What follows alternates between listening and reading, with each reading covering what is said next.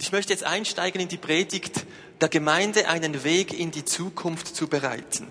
Und ich bitte euch, kurz die Köpfe zusammenzustrecken und kurz einfach zu sagen, was ist Gemeinde? Sagt deinem Nachbarn, was ist eine Gemeinde?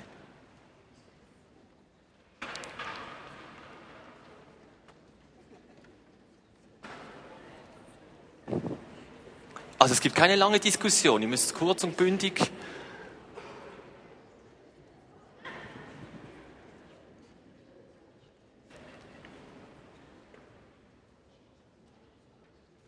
Okay? Gut, lasst uns wieder nach vorne schauen. In Matthäus 16, Matthäus 16 hat Jesus zu Petrus gesagt, du bist Petrus, Petrus das heißt Fels, und auf diesem Felsen werde ich meine Gemeinde bauen. Jesus sagt, auf diesem Fels werde ich meine Gemeinde bauen. Jesus baut seine Gemeinde. Wir wollen diesem Begriff Gemeinde kurz nachgehen. Was heißt denn das, Gemeinde? Und dieses Wort Gemeinde ist das griechische Wort, ist ein, äh, heißt im Griechischen Ekklesia. Ich werde euch heute drei griechische Worte mitgeben. Ekklesia ist dieser eine Begriff.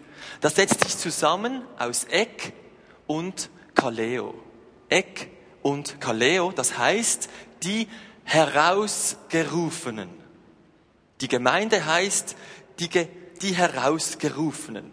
Gemeinde ist die Versammlung der Herausgerufenen. Dieser Begriff kommt 116 Mal im Neuen Testament vor und 109 Mal unmittelbar mit dieser Gemeinde als Versammlung der aus der Welt herausgerufenen. Nun, dieser Begriff fehlt in den Evangelien. Was denkt ihr, warum fehlt dieser Begriff in den Evangelien? Weil es da die Gemeinde gar noch nicht gab. Die Gemeinde ist an Pfingsten nach Jesus geboren worden. Aber Jesus hat gesagt, ich will meine Gemeinde bauen. Und es fehlt in den Evangelien, weil Jesus einen Begriff genommen hat, der war nicht kirchlich oder geistlich besetzt, sondern das war ein politischer Begriff. Ekklesia war ein politischer Begriff und Jesus benutzt nun diesen Begriff für Gemeinde und wir reden heute immer noch von der Gemeinde. Und ich möchte uns herausfordern, diesen Begriff nachzudenken, weil ich glaube, dass wir im kirchlichen Kontext es oft nicht mehr ganz verstehen, was das, was das heißt, Ekklesia zu sein, Gemeinde zu sein. Damals war es jedem klar. Nun, wie läuft das so ab in einer klassischen Gemeinde, wenn wir den Begriff vielleicht nicht ganz so verstehen, wie es sein müsste? Mir ist es eigentlich ähnlich so gegangen. Ich komme zum Glauben, ich erkenne etwas von diesem Glauben, ich werde herausgerufen, ich komme in den Gottesdienst, ich komme in die Gemeinde, ich gehe in einen Hauskreis, dann gibt es Glaubensgrundkurse, Glaubensgrundkurse, dann gibt es Jüngerschaftskurse, du lernst viele neue, tolle Leute kennen, engagierst dich bei ganz vielen Projekten in der Gemeinde, da gibt's ja ganz viel Tolles, was man machen kann. Und die Gemeinde hat ein Riesenprogramm. Und du merkst, da gehe ich voll auf, meine ganze Freizeit geht da rein. Und am Schluss hast du, bist du richtig rausgerufen aus deinem Umfeld. Und du kennst eigentlich, du hast keine Freunde mehr irgendwo in der Welt, sondern du bist vor allem mit Leuten aus der Kirche zusammen. Die Kirche hat ihr Ziel erreicht, mich raus oder dich rauszurufen aus dieser Welt. Kennt ihr diesen Prozess ein bisschen? Ist Ihnen auch schon so gegangen? Ist gut, wenn ihr jetzt den Kopf schüttelt. Mir ist es echt so gegangen. Ich, ich kam in die Gemeinde und ich möchte das nicht schlecht machen. Man erlebt saumäßig Tolles in einer Gemeinde. Man lernt tolle Leute kennen. Man will das Beste füreinander. Aber das ist nicht das, was gemeint ist mit Ekklesia, in die Gemeinde zu kommen, aus der Welt herausgerufen und nichts mehr mit der Welt zu tun zu haben. Wir sind nicht herausgerufen, um möglichst einfach fit in den Himmel zu kommen. Du kommst in die Gemeinde, bekommst ewiges Leben und dann schauen wir einfach, dass wir so von Sonntag zu Sonntag hüpfen und am Schluss einfach wirklich im Himmel ankommen. Das ist nicht das Ziel von Ekklesia. Es ist ein politischer Begriff und wir Schweizer haben vielleicht noch einen Vorteil. Weil wir kennen das Wort Gemeinde ja auch sonst noch, oder? Also wenn ich sage, hey, ich arbeite in der Gemeinde, dann meinen ein Großteil, dass ich irgendwo in der Gemeindeverwaltung oder in der Stadtgärtnerei oder irgendwo so arbeite. Ähm, der Begriff Gemeinde ist in der Schweiz noch gefüllt mit diesem politischen Begriff, den nämlich Jesus auch gemeint hat. Ist super, dass wir das so nahe beieinander haben in der Schweiz. Und wir sollten es wieder zurückgewinnen, auch als Kirchgemeinde, was es heißt, Gemeinde zu sein. Ekklesia bedeutet, die Herausgerufenen, das heißt die Verantwortungsträger im Parlament einer Stadt, welche die wichtigen Entscheidungen fällen. Das sind die Leute im lokalen Parlament, die herausgerufen sind, welche alles Wichtige für das Wohl der Menschen entscheiden. Und Jesus hat bewusst diesen politischen Begriff gewählt. Wir sind herausgerufen aus dieser Welt, um in unserem unmittelbaren Umfeld Verantwortungsträger zu sein. Johannes Reim in seinem Buch schreibt er ausgezeichnet eine Definition zu Ekklesia. Ich möchte euch das kurz vorlesen. Als Ekklesia ist die Gemeinde Jesu, die für das Wohl und das Heil, die, die für das Wohl und das Heil verantwortliche Instanz. Gott berät sich mit ihr, wenn es um die Menschen innerhalb der Grenzen ihres Einflussbereiches geht. Nimmt man aber der Ekklesia diesen öffentlichen Charakter, dann gestaltet sich die Versammlung zu einer aus der Welt gerissenen Masse, die keinerlei Verantwortung für die Welt mehr empfindet, sondern ist nur um das eigene Heil und sich nur um das eigene Heil kümmert. Das aber wäre eine völlige Verkennung des gebrauchten Bildes. Gemeinde als Versammlung hat daher nur dann ihre Existenzberechtigung, wenn sie sich von Gott zur Verantwortung ziehen lässt. Dieser politische Begriff angewendet auf die Gemeinde. Es geht um mehr hier als einfach um geistliche Dinge.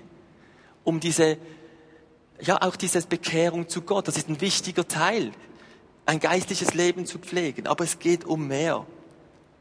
Es geht nicht nur darum, dass wir hier irgendwie geistlich chillen und dann gehen wir wieder raus, sondern wir sollen hier vorbereitet werden, um Verantwortung zu übernehmen in dieser Welt, da wo du hingeschenkt, gesandt bist. Und es ist wichtig, zusammenzukommen. Und es ist wichtig, diese guten Zeiten zu haben. Aber es ist wichtig, dass wir es kombinieren mit dem, was Jesus vorhatte, nämlich mit dem Auftrag der Gemeinde. Was ist der Auftrag der Gemeinde? Jesus sendet dich und mich in diese Welt. Und als die Jünger Jesus nach seiner Auferstehung sahen, das war so ein spannender Moment, oder? Jesus kommt, die Jünger denken, hey, da ist er, und sie sehen die Wunden an seiner Hand. Das ist so ein Moment, wo Jesus das platzieren konnte, was ihm wirklich wichtig ist, oder? Und da kommt dann dieser Satz, wie der Vater mich ausgesendet hat, so sende auch ich euch. Jesus gibt dir einen Auftrag für dein Leben. Jesus sendet dich. Du bist gesandt, wie Jesus gesendet ist.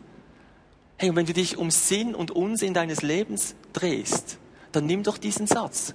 Gott möchte dir Sinn geben. Gott möchte dir, oder nein, Gott gibt dir einen Auftrag. Ich sende dich, wie der Vater mich gesandt hat. Und eine Gemeinde muss diesen Auftrag leben. Nun, was beinhaltet dieser Auftrag? Jesus selber hat das ausformuliert. In Lukas 4 lesen wir darüber. Es war dieser Moment, als er in der Synagoge war und er nahm die die Jesaja-Rolle und las aus Jesaja 61 einige Verse vor, zu denen er dann sagt, mit mir ist das erfüllt worden. Also das ist diese Brücke vom Alten Testament zum Neuen Testament, wo Jesus Christus eine Prophetie erfüllt und seinen Auftrag formuliert. Lukas 4, Vers 17, da heißt es, der Geist des Herrn ist auf mir, weil er mich gesalbt hat, Armen gute Botschaft zu verkündigen. Er hat mich gesandt, Gefangenen Freiheit auszurufen und Blinden, dass sie wieder sehen. Zerschlagene in Freiheit hinzusenden und auszurufen ein angenehmes Jahr des Herrn. Ein angenehmes Jahr des Herrn ist das Gnadenjahr, das Erlassjahr. Jesaja 61 ist das vom Alten Testament her. Und wir haben das reduziert, oder die Kirche hat das lange reduziert auf diesen geistlichen ähm, Moment vom Sünden vergeben. Du konntest Erlass für deine Sünden bekommen. Man macht solche Feiern in der Gemeinde. Aber dahinter steckt viel mehr, nämlich dieses Gnadenjahr des Herrn.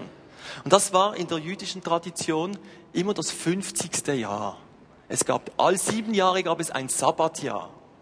Und dann heißt es, nach sieben mal sieben Jahren kommt das große Jubeljahr, das Gnadenjahr des Herrn, das tolle, genialste Jahr des Herrn. Und in diesem Jahr wird klar, was Gott für einen Wunsch hat, nämlich Wiederherstellung von dem, was kaputt ist auf dieser Welt. Wiederherstellung oder Abschaffung von Ungerechtigkeit. Heilung soll passieren, Armut soll begegnet werden. Es ist eine gesellschaftliche Erneuerung, die da formuliert wird. Ich habe vier Punkte aufgezählt, die dieses Erlassjahr beschreiben. Es ist erstens ökonomisch und finanzielle Erneuerung. In diesem Jahr wurden alle Schulden erlassen. Stell dir das mal vor. Ich frage jetzt nicht, wer von euch Schulden hat. Das ist relativ unangenehm. In diesem Jahr mussten die Schulden erlassen werden. Darlehen wurden einfach, war keine Schuld mehr für dich.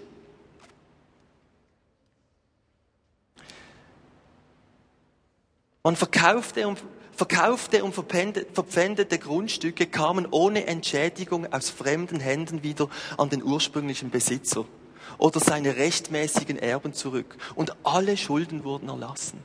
Wow. Jetzt denken wir, hey, geht's eigentlich noch? Wer denkt das? Schon etwas extrem, oder? Aber dieses, dieses 50. Jahr soll aufzeigen, für was Gottes Herz wirklich schlägt. Wer von euch hat schon mal Gnade erlebt? War schon jemand etwa mit dir gnädig? Ich hoff's. Bravo, es gibt ein paar. Hey, und das ist ein Moment, wo du, wo dir etwas vergeben wird oder zu, ja, wo du nichts dafür kannst. Du musst es nicht richtig machen, sondern es wird dir vergeben. Aus Gnade. Darum ist dieses Schulden zurückbezahlen Ausdruck für dieses Gnadenjahr. Du musst es nicht dir erarbeiten. Es soll Gnade geschehen. Es kommt zu diesem Neuanfang. Bei Gott ist dieser Neuanfang möglich. Es gibt diese zweite und dritte und vierte und fünfte Chance. Egal, was du verbockt hast. Gott ist gnädig. Das ist ihm zutiefst auf seinem Herzen. Und darum möchte er auch in die schwierigsten Situationen hineinkommen und Gnade schenken. Und Armut auch wieder zu Gutem machen oder zu, zu einem Leben, wo, wo du nicht gedrängt und verdrückt wirst. Das zweite ist soziale Erneuerung. In diesem Jahr wurden alle Sklaven freigelassen. Könnt ihr euch vorstellen, was das für ein Feeling war? Wenn du zurückkamst zu deiner Familie. In der Schweiz hatten wir ja diesen entführten Max Göldi, oder? Habt ihr das ein bisschen mitverfolgt? Was für ein Gefühl, als der zurückkam und der Moritz war da. Max und Moritz. Fand ich noch ein lustiger Zusammenhang. Aber der kam zurück zu seiner Familie und die Freude war riesig. Gott möchte, dass Familien, dass Beziehungen wiederhergestellt werden, dass Menschen zusammenfinden wieder. Es ist eine Erneuerung im sozialen Bereich, ökologische Erneuerung. In diesem Jahr mussten die Äcker ein Jahr lang ruhen. Ist das blöd? Wenn du einen Bauern fragst, wird er dir sagen, du kannst einen Acker nicht jedes Jahr voll ausnehmen. Du musst ihn auch ruhen lassen. Da geht es darum, dass es um eine ökologische Erneuerung geht. Bewahrung der Schöpfung. Gott liegt es am Herzen, dass wir uns einsetzen für diese Schöpfung. Und dann geht es auch um diese spirituelle Erneuerung, Vergebung von Schuld, Zurückgeben von Freiheit, wo Menschen gefangen sind, aber auch Gesundheit, wo Krankheit ist, Blinde, die sehen werden.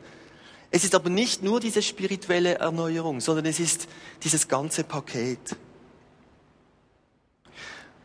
Wir haben in unserem Hauskreis in den letzten Zeiten, finde ich, einige Male etwas davon erlebt, wo ich finde, da macht Christsein Sinn, weil wir uns für unser Umfeld einsetzen. Und wir haben, ich möchte ein paar Beispiele nennen. Ich weiß nicht, wie es bei euch in euren Kreisen ist rund um Weihnachten. Einigen fällt es auch schwer oder gibt es so Konfliktsituationen rund um Weihnachten. Man denkt so an Weihnachten, oh, da wird es wieder losgehen zu Hause. Und wir hatten auch so Situationen und ich habe gemerkt, die Leute setzen sich ein, da versöhnend reinzuwirken. Ihr Christsein ist nicht nur irgendwie was zu machen, zu sein, sondern sie haben sich für diese Leute eingesetzt. Und wir haben im Hauskreis Feste für diese Situationen gebetet. Und es war toll zu hören, dass es gut rausgekommen ist. Ich sage jetzt nicht, dass da die riesen Versöhnungen passiert sind, aber man hat sich eingesetzt dafür, dass soziale Erneuerung passiert in diese Kreise hinein.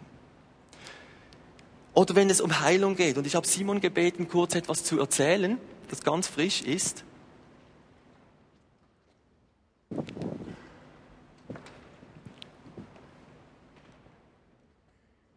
Du darfst auf Schweizerdeutsch. Ich übersetze es dann. Nein. Also meine Schwester ist ähm, gestern vor einer Woche von der Ferien heimgekommen und hat dann am 11. Uhr Nacht ähm, notfallmäßig ins Spital müssen, weil sie einfach Koliken hatte. Wirklich, sie hat sich gekrümmt, sie hat sogar müssen brechen, nachdem sie schon x Schmerzmittel genommen hat.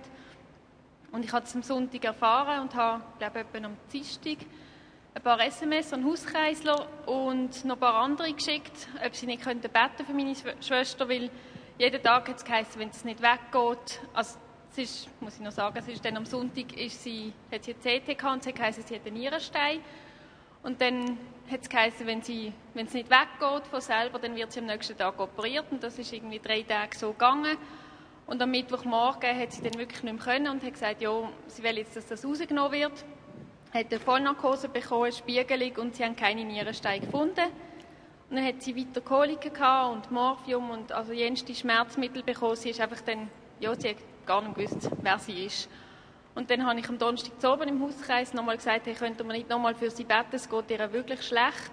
Und sie hat so Schmerzen. Und dann haben wir betet und dann bin ich heimgekommen, Viertel ab elf vom Hauskreis. Und dann habe ich eine Nachricht gehabt, dass, dass ein Stein ab ist an, an selben oben oder an selben Tag. Und ich bin wirklich dankbar, sie ist daheim wieder.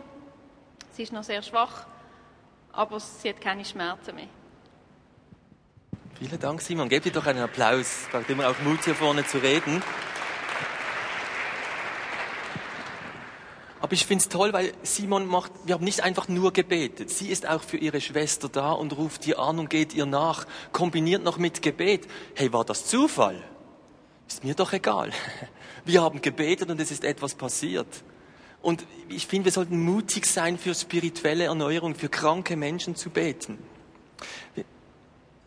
Wir haben auch jemanden, der in der Geschäftswelt voll drin ist. Und seit Jahren ist er am Ringen drum, dass seine Firma auch sozial sich engagiert. Diese Gewinne nicht einfach nur immer wie gewinnmaximierender eingesetzt werden, sondern soziale Verantwortung als Firma. Und ich habe miterlebt, wie er über längere Zeit darum ringt, wie könnte das gehen? Meine, das ist schon noch herausfordernd, wenn es nicht eine eigene Firma ist. Und bei Ihnen in der Firma ist es jetzt so weit gekommen, dass Sie zwar nicht soziale ähm, Institutionen bespenden, weil das würde bei jedem Budget, wenn es mal wieder eng wird, werden diese Spenden gerade gestrichen, oder? Aber bei Ihnen ist etwas Geniales passiert. Sie haben sich entschieden, Sie wählen zum Beispiel für Catering, für Anlässe, wo man Catering nimmt, bewusst jetzt zum Beispiel eine Job Factory aus, die ein hohes soziales Anliegen verfolgt. Und so können Sie als Firma einen Nutzen ziehen, aber Sie unterstützen oder ja, sind auch sozial aktiv, indem sie so eine Institution ähm, unterstützen. Und ich finde, das ist doch genau dieses Christsein, dass wir an unseren Arbeitsplätzen sind und uns überlegen, wie könnte das da sozialer werden oder gerechter oder wie geht es unseren Arbeitskollegen? Ich finde das obermultigiga spannend. Wir sind gerufen, Verantwortung zu übernehmen in der Gesellschaft. Wollt ihr noch ein Beispiel hören? Das ist eine blöde Frage, gell? aber ich, ich, ich sage es jetzt einfach mal, weil ich bin so ein Oberheißes. Ich, habe eine, ähm, ich war im Januar in Berlin, das ist so eine Vineyard-Leiterkonferenz und ein Leiter hat seine Geschichte erzählt. Er ist psychiatrischer Begutachter am, am Gericht. Begutachter am Gericht als Psychiater. Und gleichzeitig ist er in der Leitung einer Vineyard-Gemeinde. Und ihm ist Folgendes passiert. Er hat vor, im Jahr 2002 einen Artikel geschrieben, irgendwo in einer Zeitung, ich glaube, er findet ihn auch nicht den besten Artikel, den er geschrieben hat, über, dass Gott heute heilt und irgendwelche Dinge über, Gott, über Heilungen. Jetzt wurde ihm das nachträglich zum Verhängnis, weil die haben herausgefunden, ah, das ist ja unser Psychiater, der da die Leute abklärt. Und er wurde vors Gericht gezogen und man wollte ihm seine Arbeitsbewilligung entziehen, weil das geht nicht miteinander überein, dass ein Psychiater gleichzeitig noch an Wunder glaubt. Einige von euch kennen vielleicht diese Spannung, wenn ihr selber im ähm, medizinischen seid. Ihm ging's ans Lebige. Er kam im Blick, er wurde in verschiedenen Kantonen vor das Verwaltungsgericht gezogen. Er ging geduckt durch seine Stadt, in der er als Pastor arbeitete, als Leiter. Ihm ging es sehr schlecht und es ging noch weiter. Er musste es bis vors Bundesgericht ziehen. Und dann ist etwas Interessantes passiert. Er, hat einen, er musste einen Anwalt, und zwar einen guten Anwalt nehmen, um vor dem Bundesgericht zu stehen. Das war jetzt kein Christ. Es war ein Freund von ihm, es war ein guter Anwalt. Und der begann zu formulieren oder eine Verteidigungsrede für ihn zu schreiben. Und als er diese Verteidigungsrede gelesen hat, war er richtig aufgestellt. Er hat gedacht, Mann, jetzt habe ich so einen Freund, der geht nicht in die Kirche, aber der kann so gut formulieren, warum ich an Wunder glaube. Und hat natürlich ausgeholt, das Glaubensbekenntnis, darauf bauen alle großen Kirchen auf, die Jungfrauengeburt. Ich meine, das ist doch ein Wunder, oder? Also man kann das gar nicht ein, einfach streichen. Und ja, dieses, diese Verteidigungsrede hat ihn enorm aufgestellt. Und dann ging er wieder mit erhobenem Haupt durch seine Stadt. Und er ging so durch diese Stadt und hat wirklich so den Eindruck gehabt, hey, ich möchte hier als Königskind sein. Wir sind jemand, wir haben etwas zu sagen hier. Und Gott hat ihm auch immer gesagt, bau Gemeinde mit einem Evangelium der Kraft. Und er war so richtig motiviert, oder? Und es war genau die Zeit, als in dieser Stadt angekündigt wurde, dass eine Erotikmesse stattfindet. Und ist jetzt in mehreren Städten ist es ja so, dass diese Erotikmessen sind und man versucht sich zu wehren. Und er war gerade so in so einem Momentum, dass er sich gesagt hat, hey, ich bin Pfarrer in dieser Stadt, ich habe hier was zu sagen. Und ist hingegangen auf diese Gemeindeverwaltung und hat gesagt, hey Leute, das kommt nicht in diese Stadt, das geht nicht, das passt nicht hierher. Ich weiß, er war nicht der Einzige, der sich so eingesetzt hat. Auch von der EVP und so hat es Leute gehabt, die haben gesagt, hey, das passt wertemäßig nicht in eine, so in die Öffentlichkeit.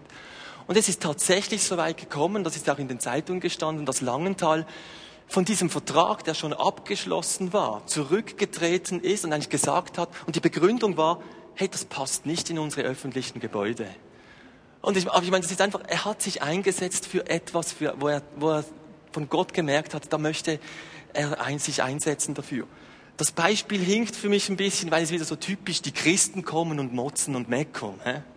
Also ich möchte uns wirklich ermutigen, aktiv zu sein, aber lasst uns vor allem doch auch positiv aktiv zu sein. Das wäre ein nächstes Beispiel. Nein, ich muss das noch abschließen, sorry. Er hat dann anschließend vom äh, Bundesgericht den Bescheid bekommen. Und das hat ihn aus den Socken gehauen. Und das ist jetzt Good News für alle, die im Gesundheitswesen sind. Es gibt einen Bundesgerichtsentscheid in der Schweiz, dass du an Wunder glauben darfst.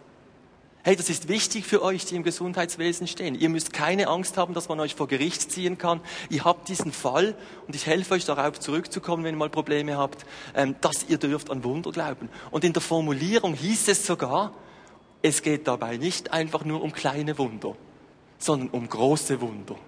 Also ihr dürft an große Wunder glauben. Ist das nicht Good News?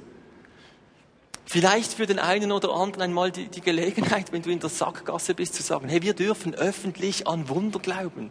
Das empfinde ich einen, das ist ein Shift in unserer Gesellschaft. Lasst uns mutig sein, lasst uns beten.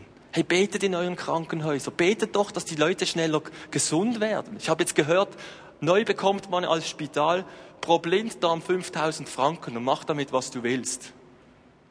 Irgendwie so, ich bin halt ein Laie, oder?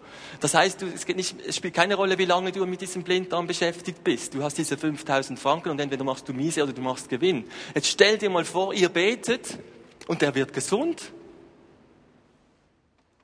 Dann hast du in fünf Minuten 5000 Franken.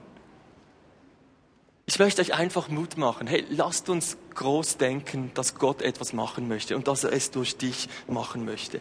Und lasst uns positiv in die Gesellschaft wirken. Zum Beispiel die Job Factory in Basel. Die ist in Basel ein wichtiges Standbein. Äh, und Robbie Roth war eingeladen ans WEF in Davos, oder? Weil das eine sozial so geniale Idee ist, was da läuft. Und es braucht Christen und Menschen, die sich einsetzen für unsere Gesellschaft und hilft, Probleme zu lösen. Nicht nur meckern, was die anderen falsch machen, sondern aktiv dran sein. Vielleicht passiert etwas Ähnliches mit unserem Heilandsack. Unser Sozialsystem ist am Zusammenbrechen, Leute. Wir brauchen Lösungen, dass es wieder Nachbarshilfe gibt, dass wir füreinander einstehen. Wir können es nicht einfach delegieren. Wir dürfen es nicht. Lasst uns mutig dranbleiben. Eine Gemeinde muss den Auftrag Jesu leben. Das heißt, sie muss gesellschaftsrelevant sein, sonst hat sie keine Existenzberechtigung. Davon bin ich zutiefst überzeugt. Jesus sagt, ihr seid das Licht der Welt. Ihr seid für die Welt wie Salz. Wenn das Salz aber fade geworden ist, wodurch soll es seine Wurz, Wurz, Wurzkraft wiedergewinnen? Es ist nutzlos geworden. Man schüttet es weg und die Leute treten darauf herum. Salz muss an die Pommes, Pommes, oder? Nützt nichts, wenn du Salz hast und Pommes. Du musst ranrühren, oder? Sonst sind die nicht gesalzen. Wir gehören in diese Gesellschaft hinein. Eine ganz bekannte Stelle noch. Ich möchte euch wirklich einen Shift mitgeben, dass ihr umdenkt, was Christsein und Gemeindesein bedeutet. Wer von euch kennt den Missionsbefehl? Was ist der große Missionsbefehl? Werner?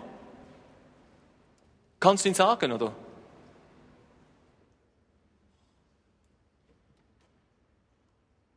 Oder kann Ihnen jemand sagen, was der Missionsbefehl ist? Wie heißt der Missionsbefehl? Kommt jetzt. Ja, und weiter? Ja, verkündet das Evangelium. Was haben wir noch? Geht in alle Welt und um macht zu Jünger, oder was?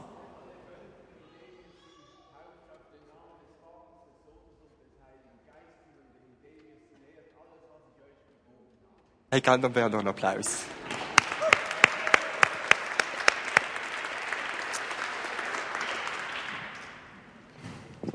Geht nun hin und macht alle Nationen zu Jüngern. Wen sollen wir zu Jüngern machen? Wen? Hallo? Alle Nationen. Habt ihr das schon mal so gelesen? Und dieses Wort, das dahinter steckt, ist Ethne. Ethnologie, Völker, Stämme. Und in der heutigen Zeit geht man auch auf so Kulturen und Subkulturen, also da, wo ihr drin steckt, nicht nur einzelne Menschen, es geht darum, gesellschaftsrelevant zu sein. Das ist ein dicker Auftrag, oder? Es heißt nämlich nicht nur, geht von einem zum anderen, sondern macht ganze Nationen, ganze Gesellschaften zu Jüngern. Das dünkt mich ein enormer Auftrag, oder? Wir sollen die Gesellschaft ganzheitlich prägen und verändern als Christen. Nun, das ist ein bisschen ein großer Auftrag, oder? Oder geht es nicht auch so? Hey, aber das ist die Grundlage. Für das ist Jesus gekommen. Jesus baut seine Gemeinde. Und in der Kirchengeschichte ist das immer wieder passiert. Das Bildungswesen hat christliche Wurzeln. Unser Gesundheitswesen hat christliche Wurzeln. Irgendwo sind Christen aufgestanden und haben etwas gemacht. Wer ist es, der heute aufsteht und etwas macht? Wer? Ich hoffe wir. Jeder da, wo er ist. Ich lade dich ein, mitzubauen an dieser Gemeinde, Wegbereiter zu sein. Und ich starte jetzt mit einer guten Nachricht für dich. Gott weiß, dass wir das nicht schaffen. Darum hat er auch gesagt, in Apostelgeschichte, ihr werdet Kraft empfangen, wenn der Heilige Geist auf euch kommt. Und ihr werdet meine Zeugen sein, sowohl in Jerusalem als auch in Judäa und Samarien und bis an das Ende der Welt. Gott weiß, dass wir das nicht aus uns schaffen, aber mit ihm können wir es schaffen. Und es ist interessant, Apostelgeschichte 1, da war der Heilige Geist noch nicht ausgegossen, Apostelgeschichte 2 war er dann da. Petrus hat in Apostelgeschichte 1 gepredigt und das heißt, er legte zwei Verse aus den Psalmen aus Danach haben sie diskutiert und einen Entscheid gefällt. Das war so das ganz Normale, wie man heute Sitzungen abhält. Eine ganz gewöhnliche Gemeindleitersitzung, wo man einfach etwas abmacht, oder? Ähm, das war in Apostelgeschichte 1. In Apostelgeschichte 2 genau das gleiche Vorgehen. Petrus legt eine Stelle aus, aber diesmal, wenn du nachliest, die erste Auslegung, da denkst du, das war jetzt also ganz gar nichts Spezielles. Das vielleicht sogar irgendwie so zusammengebastelt, damit man diesen Entscheid so nehmen kann, würde ich jetzt vielleicht sogar sagen. Im, im Apostelgeschichte 2 legt er aus und kann die Zeichen deuten, dass eine Prophetie vom, von, vom Joel in Erfüllung geht heute. Das war eine Powerpredigt. Derselbe Mann, dasselbe Vorgehen mit einer riesigen Wirkung. Denn danach wuchs die Gemeinde und Leute kamen zum Glauben. Also wenn wir mit dem Heiligen Geist unterwegs sind und mit ihm rechnen, dann kann das Leben ganz anders ausschauen. Wegbereiter rechnen mit der Kraft des Heiligen Geistes. Lasst uns Menschen sein, die wissen, wir können das selber gar nicht. Wir brauchen Gott und möchten mit ihm rechnen. Psalm 127, wo der Herr das Haus nicht baut, ist die Arbeit umsonst. Und dann heißt es noch so schön, ihr steht früh morgens auf und gönnt euch erst spät Abend Ruhe und das sauer verdiente Brot zu essen. Doch ohne Gottes Segen ist alles umsonst. Das ist ein krampfhaftes Leben. Wo der Herr das Haus baut, da geht was, da läuft was.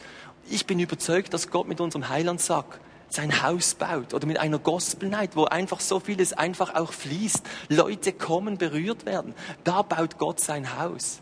Lasst uns herausfinden, wo baut Gott sein Reich und lasst uns mit der Kraft des Heiligen Geistes rechnen. Ihr werdet Kraft des Heiligen Geistes empfangen und ihr werdet meine Zeugen sein. Das ist der Abschluss, den ich machen möchte. Wir sollen seine Zeugen sein. Was heißt Zeuge sein? Was heißt das für dich? Einer, der etwas hat zum drüber reden, oder? Das ist für viele von euch so, oder? Ich denke, um das, ein Zeugnis ablegen, ich komme und ich spreche. Das ist so unsere Sicht von Zeugnis oder Zeuge sein. Hey, jetzt müsst ihr mal anschauen, welches Wort da im Griechischen ist. Das Wort dahinter heißt Märtyrie. Ein Märtyrer, einer, der bereit ist, sein Leben hinzugeben, um zu sterben für Jesus. Das ist nicht einfach nur eine tolle Geschichte zu haben und etwas zu plappern. Da geht es um Hingabe. Aber ich möchte jetzt etwas Druck von uns wegnehmen. Vielleicht denkst du jetzt, bin ich bereit für Jesus zu sterben? Vergiss mal diese Frage, weil die ist ehrlich gesagt für uns, vermutlich für 99 Prozent, eine Sandkastenübung, weil wir schaffen es ja nicht einmal hier rauszugehen und dass wir für Jesus sterben müssen. Das kann einer sagen in einem Land, wo du nicht über den Glauben reden kannst. Aber darf ich dich fragen, bist du bereit, dich für Jesus hinzugeben? Bist du bereit, für ihn Zeit zu opfern? Ich möchte heute keinen Aufruf machen, dass du, dass du für ihn sterben möchtest. Aber ich möchte dich fragen, bist du bereit, Zeit zu geben? Bist du bereit, an deinem Arbeitsplatz als Botschafter, als Verantwortungsträger von ihm zu sein? Bist du bereit, Mut zu haben, deinen Mund zu öffnen, wenn es unangenehm wird? Bist du bereit, dich für deinen Arbeitskollegen einzusetzen, der gemobbt wird? Bist du bereit, auf Menschen zuzugehen, die zerbrochen sind, ihnen die Hand aufzulegen und einfach Freund zu sein für sie? Bist du bereit, dich in der Gemeinde zu investieren? Bist du bereit, bei den Kindern mitzuhelfen und einmal im Monat zu hüten? Ich frage dich nicht, ob du sterben soll, möchtest oder würdest. Bist du bereit, etwas von dem, was du hast, von deinem Potenzial für Jesus zu geben?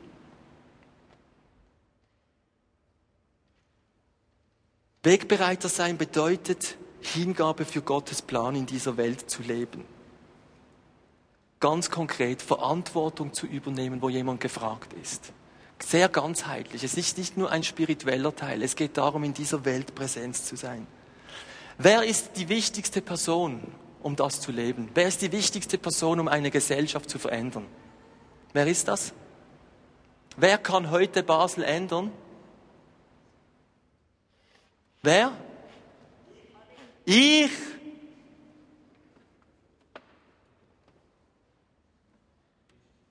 Bin ich jetzt so eine Tolle? Hey, du bist es. Hey Leute, das ist echt, Gott meint dich. Und es geht um nicht, dass du jetzt gerade den größten Gump machst, aber wenn jeder seinen Teil beiträgt. Und wir kommen zusammen als Gemeinde und wollen drum ringen, wo baut Gott sein Haus? Wollen miteinander an unseren Themen dran sein, dann ist das die Versammlung, die Ekklesia. Lasst uns diesen Satz laut lesen. Ich bin. Haben wir nichts mehr? Ist alles weg? Lass uns doch diesen Satz lesen und vielleicht wird er zu deinem eigen. Ich bin jetzt der von Gott vollberufene Bürger des Himmels, der herausgerufen wird, nicht aus der Welt, um mit der Welt nichts mehr zu tun zu haben, sondern herausgerufen aus der Welt, um Verantwortung für meine Umwelt zu übernehmen. Komplizierter Satz, hä? Komm, wir lesen ihn noch einmal.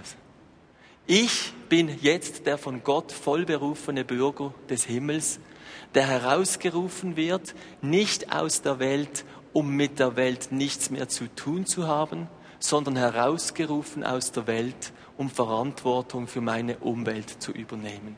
Hey, da wo du drin bist in deiner Subkultur oder Kultur, bist du gefragt. Du musst dich nicht transformieren, weg von der Welt, sondern lass dich von Gott verändern und geh wieder rein.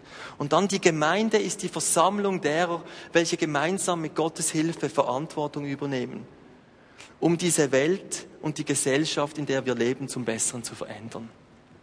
Und ich möchte uns diesen Blick mitgeben. Wenn wir zusammenkommen, Leute, dann geht es darum, dass wir gemeinsam an diesem Auftrag dran sind. Wir feiern Gottesdienst nicht einfach, weil Sonntag ist, sondern weil wir damit rechnen möchten und herausfinden, was hat Gott vor. Und er möchte dir begegnen und dir Unterstützung und Kraft geben, dass du deinen Auftrag wieder leben kannst. Und für das mag, gibt der Gemeinschaft, dass wir miteinander unterwegs sind, Ekklesia.